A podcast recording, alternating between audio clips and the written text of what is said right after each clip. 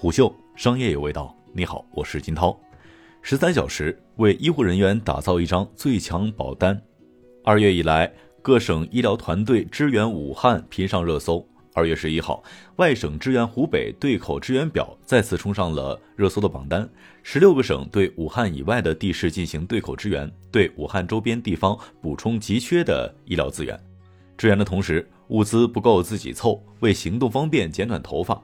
湖北有难，全国支援的精神令人感动。但在此之余，援助医护的健康保障也应该被重视。一月二十七号，支付宝上线医护人员健康保险金，凡是在抗疫一线的医护都可以领取。医护保障金本质上是一份健康险，保费由蚂蚁金服来承担，医护人员免费领取。一旦不幸感染新型冠状病毒，可以获得相应的赔偿金。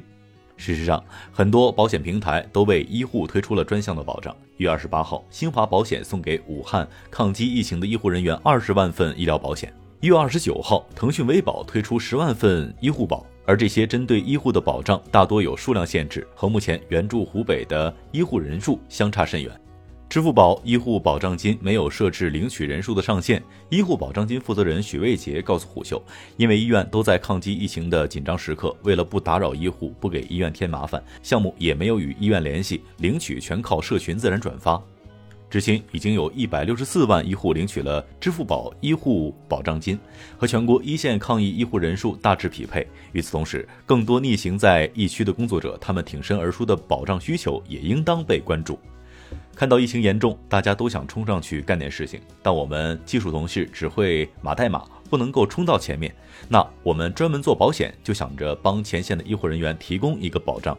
医护保障金负责人许卫杰这样说：一月二十六号十二点左右，许卫杰在吃饭的时候接到了任务——医护保障金的项目。他开车回家的路上捋清了大概的思路，开始挨个打电话通知相关的同事。下午三点之前，全部人员前期沟通完成，近五十人的团队组建完毕。当时，整个阿里巴巴都在援助武汉，各个事业部根据自身的业务长处决定具体援助的内容。许卫杰在蚂蚁保障事业部负责健康保险的业务，医护保障金本质上是一个团体健康险，因此他成为这次产品的产品经理兼项目负责人。早在当日的凌晨，他就被保险事业群总裁尹明拉了电话会议，讨论具体的项目。疫情之下，每个人都或多或少的会受到影响。但相比之下，普通人待在家中接触到新型冠状病毒的概率较小，直接接触病患的医护人员风险系数更高。徐维杰团队的工程师在群里发了一个朋友圈截图，内容是一位医生呼吁相关的企业给医护群体提供保险，以防不测。他把截图转发到讨论群里，最终尹明拍板决定推出针对医护人员的保障产品。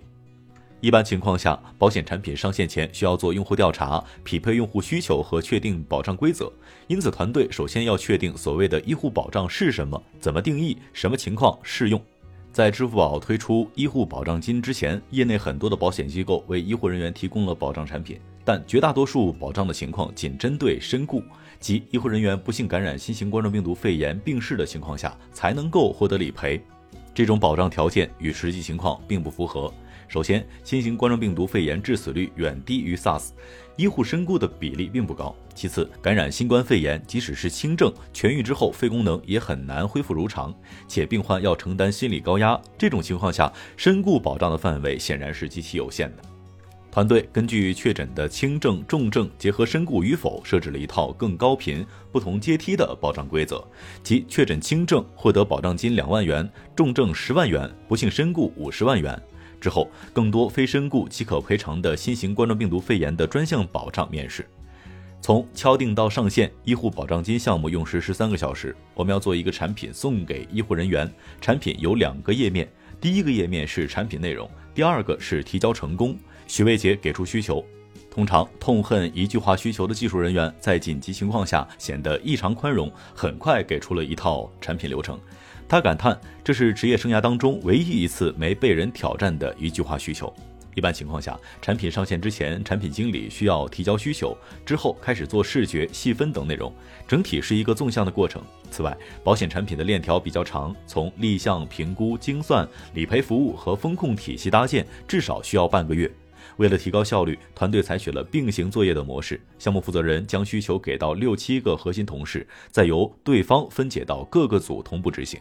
真正花在开发上的时间可能就几个小时。徐维杰透露，这十三个小时当中，前五个小时花在了设计页面上。团队想要给人温暖的感觉，于是，在暖色调颜色当中调试了很多次。它毕竟是一种艺术创作，一般两天是少不了的。这次压缩在五小时之内。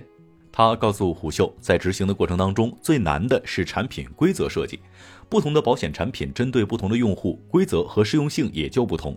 因此，怎样鉴定设计产品形态成为挑战，并且保险产品的规则制定需要财务、法务、客服等相关部门共同商讨，如何落实也需要与承保方国泰保险的外部团队来合作。整体的过程相对紧凑，也没有到有压力的程度。十三个小时不是极限，我们的极限还可以更短一点。徐伟杰称，一月二十六号晚上二十三点，医护保障项目开发完毕，三个小时之后正式在支付宝上线。十三个小时完成意味着些许的不完美。上线第一天，除了客服收到产品的反馈，团队成员也提出应该给每个成功领取保障的人一个编号。一方面是让领取者有一个可以保留的凭据，另一方面即使出现了问题也有证可循。第二天，保障金领取成功的编码上线。万一同事们火急火燎的弄好了，却没有医护人员来领，那我们就比较尴尬了。徐维杰坦言，在整个过程当中，最不确定的是医护人员到底会不会喜欢或接纳医护保障金。医护保障金没有经过一线的调研需求就开发上线，真实需求是否存在让他倍感压力。但看到客服收到医生感谢的瞬间，他觉得自己赌对了。从支付宝目前得到的反馈来看，领取医护保障金的医护人员大多身处抗疫的最前线，如武汉中南医院、汉口医院，还有来自其他省市的新型冠状病毒肺炎的定点医院。这其中，很多医护通过同事在工作群里发的新闻得知医护保障金，如河南信阳潢川县的张医生在领取之后转发给了更多同行的同学朋友。医护保障金大多通过社群自发传播，这意味着这份需求真实存在。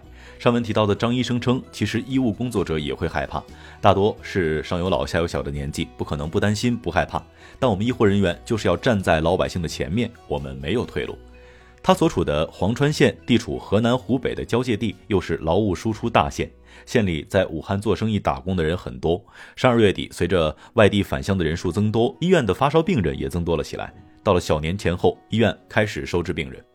作为河南一百三十家定点收治医院之一，医院先后把感染科、呼吸内科、神经内科病区腾出来作为隔离病房，几乎全员都参与到了抗疫当中。这份保障对于这些县城的一线抗疫医护来说，很难说不重要。胡秀了解到，支付宝保障金上线的当天，客服接到数千个电话，当中咨询较多的问题是关于保障人群。除了对只开放给医护人员的疑问，还有一线的志愿者、社区工作者询问为什么自己不在保障范围内。一家公司能够承担的保障作用毕竟有限。现在，支付宝上抗击新冠肺炎的保障金有四种：针对医护人员的医护专享保障金，面向普通用户的全民健康保障，仅限于相互保成员的特殊保障，以及面向小微商家复工的营业中断险。对应的用户领取这些新冠特殊保障，不需要支付费用。目前，全国各个保险公司推出了超过一百款针对疫情的保险保障产品，但绝大部分是针对医护人员，极少部分涵盖了民警、社区工作者、新闻工作者、物流运输人员、出租车司机。除此之外的疫区工作者，如快递员、外卖员、环卫工、志愿服务者等群体被排除在保障之外。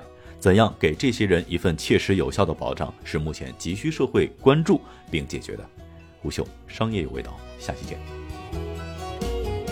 虎嗅，商业有味道。本节目由喜马拉雅、虎嗅网联合制作播出，欢迎下载虎嗅 APP，关注虎嗅公众号，查看音频文字版。